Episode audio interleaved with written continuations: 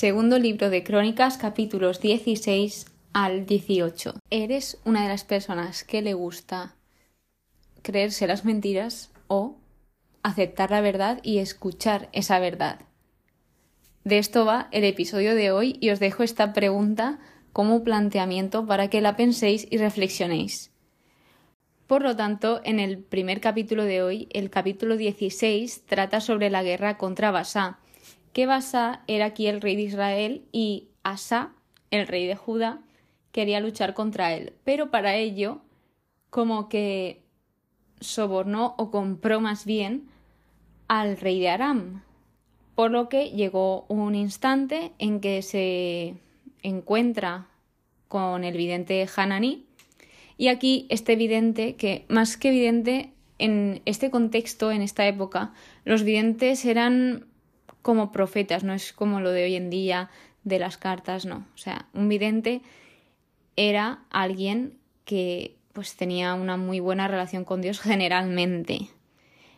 como un profeta, vaya, para que lo entendáis. No era tal cual, pero para que os hagáis una idea. Entonces, este profeta le vino a decir las consecuencias de apoyarse en Dios y de no apoyarse en Dios. Y todo esto fue orientado a su vida con ejemplos de él, porque las consecuencias de apoyarse en Dios eran, en el versículo 8 indica, por haber puesto tu confianza en Yahvé, Él los entregó en tu mano, porque los ojos de Yahvé recorren toda la tierra, para fortalecer a los que tienen corazón íntegro para con Él. Esto es cuando Asa decidió hacer caso a Dios en uno de los episodios anteriores. Pero ahora que él no se había apoyado en Yahvé, sino que se estaba apoyando en el hombre, las consecuencias por no apoyarse en Dios eran guerras de aquí en adelante, porque al final no consultó a Dios, sino que fue directamente a comprar, entre comillas, al rey de Aram. Por lo que al escuchar esto, Asa, él se irritó, se irritó por oír esa verdad y metió a este profeta, este vidente, en la cárcel muy cabreado. Y esto suele pasar hoy en día, que cuando te dicen la verdad, puedes reaccionar de varias maneras y una de ellas es aceptarlas o enfadarte y odiar o rechazar a esa persona porque te ha dicho las cosas como son y son cosas que quizás no quieras oír. Entonces Asa reaccionó de esta forma, con odio metió en la cárcel a Hanani. De modo que finalmente habla este capítulo cerrándose ya del fin del reinado de Asa y dice que enfermó de pies y no buscó a Dios, es decir, buscó a todo el mundo menos a Dios. Entonces, Asa fue un hombre que empezó muy bien siguiendo la ley de Dios y siguiendo sus pasos, pero finalmente acabó desconfiando de Dios y confiando más en el hombre, por lo que al final esto pues no le trajo nada bueno. Yendo al capítulo 17, aquí habla de Josafat y la administración y del poderío de Josafat. Josafat fue alguien que hizo lo que agradaba a Yahvé. De hecho, fue temeroso a Dios y el cronista tiene a Josafat, Ezequías y Josías como sus favoritos, como los reyes favoritos. Yo diría que es como el mejor ejemplo para dar de reyes. Entonces, al final se destaca este.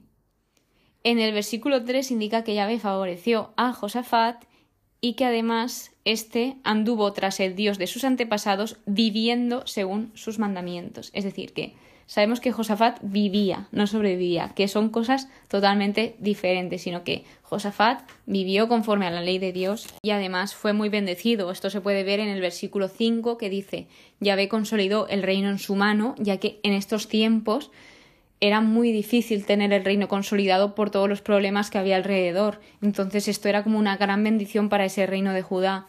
Y en el versículo 6 dice, su corazón cobró ánimo siguiendo los dictámenes de Yahvé. Es decir, que seguir esos mandamientos de Dios solo trae cosas buenas, porque son cosas para nuestro bien y para que todos estemos viviendo en una completa armonía, por así decirlo.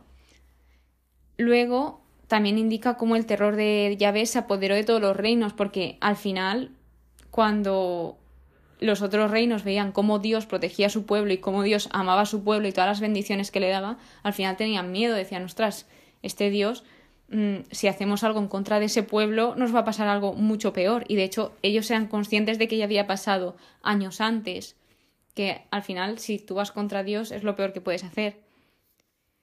En el versículo 19, aquí ya engloba el, ejército que el rey tenía, indica que estos servían al rey y eran hombres de guerra muy valientes y valerosos.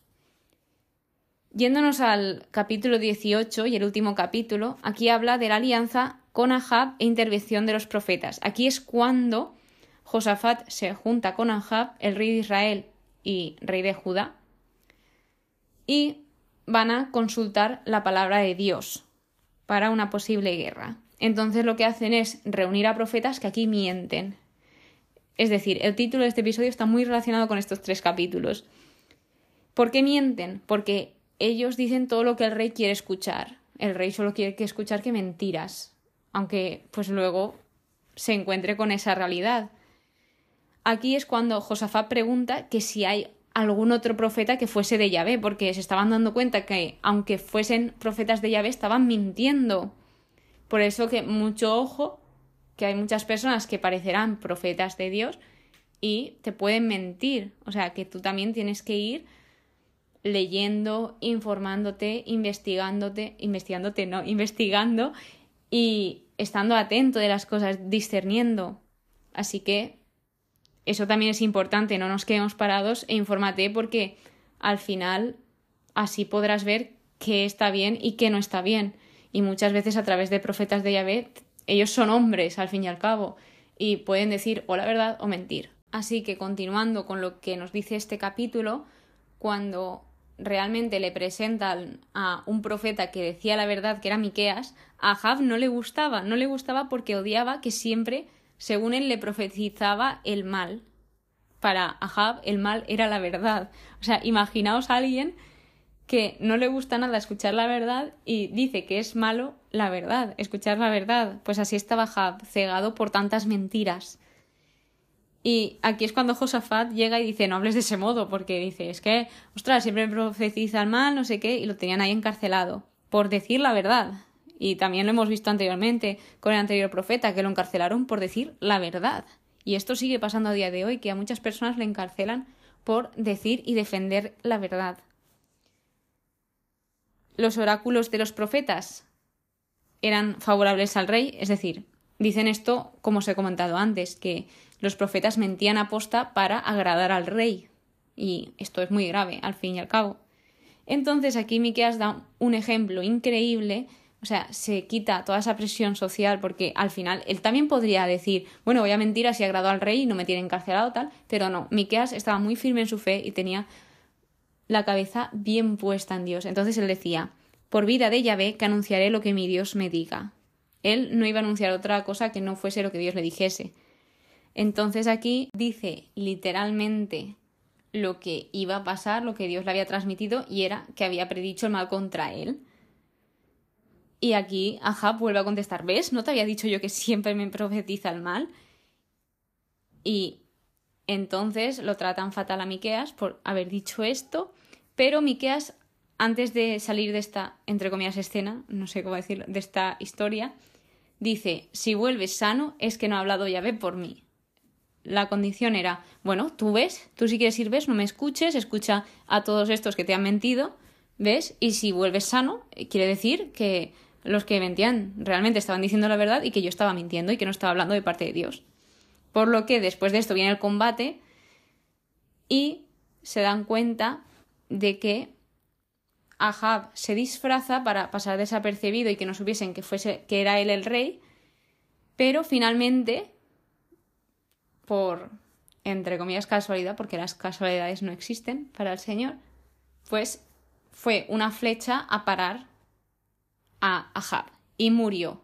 O sea, él se disfrazó para que no lo viesen y que no le matasen por ser el rey, pero no le salió bien. Entonces, finalmente, lo que decía Miqueas era verdad. Y esto es un total ejemplo de que cuando llega la hora del juicio no te puedes esconder. Aquí él intentó esconderse, pero no sale bien.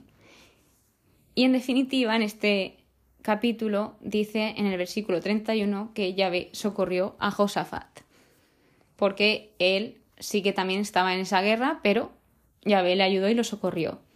Entonces, con esto finalizamos el capítulo. Espero que te haya quedado claro qué pasa cuando no quieres aceptar esa verdad y te quieres creer las mentiras, que al final tiene repercusión, y que cuando aceptas la verdad muchas veces puedes salir perjudicado porque al final cuando dices, yo siempre pongo el ejemplo de, de, del alcohol, ¿no? Cuando te haces una herida, te ponen alcohol y escuece, escuece muchísimo. Entonces eso es la verdad, la verdad es como el alcohol que escuece, uff. Y cuando lo echas sobre la herida, pues a la gente no le gusta, no le gusta escuchar la verdad y se refugian como mentiras. Pero al final esas mentiras no te hacen nada bien, aunque sean pequeñas, nada, las mentiras nunca hacen bien. Y con esto acabo el episodio, espero que os haya gustado, que hayáis entendido, sí que sé que ha sido un poco denso, por así decirlo, corto, pero bastante denso, pero al final con lo que estaría interesante que os quedaseis es con eso, que la verdad siempre sale a la luz y que con las mentiras no se llega a ningún sitio. Espero que pases muy buen día y nos vemos en el siguiente episodio. Que Dios te bendiga.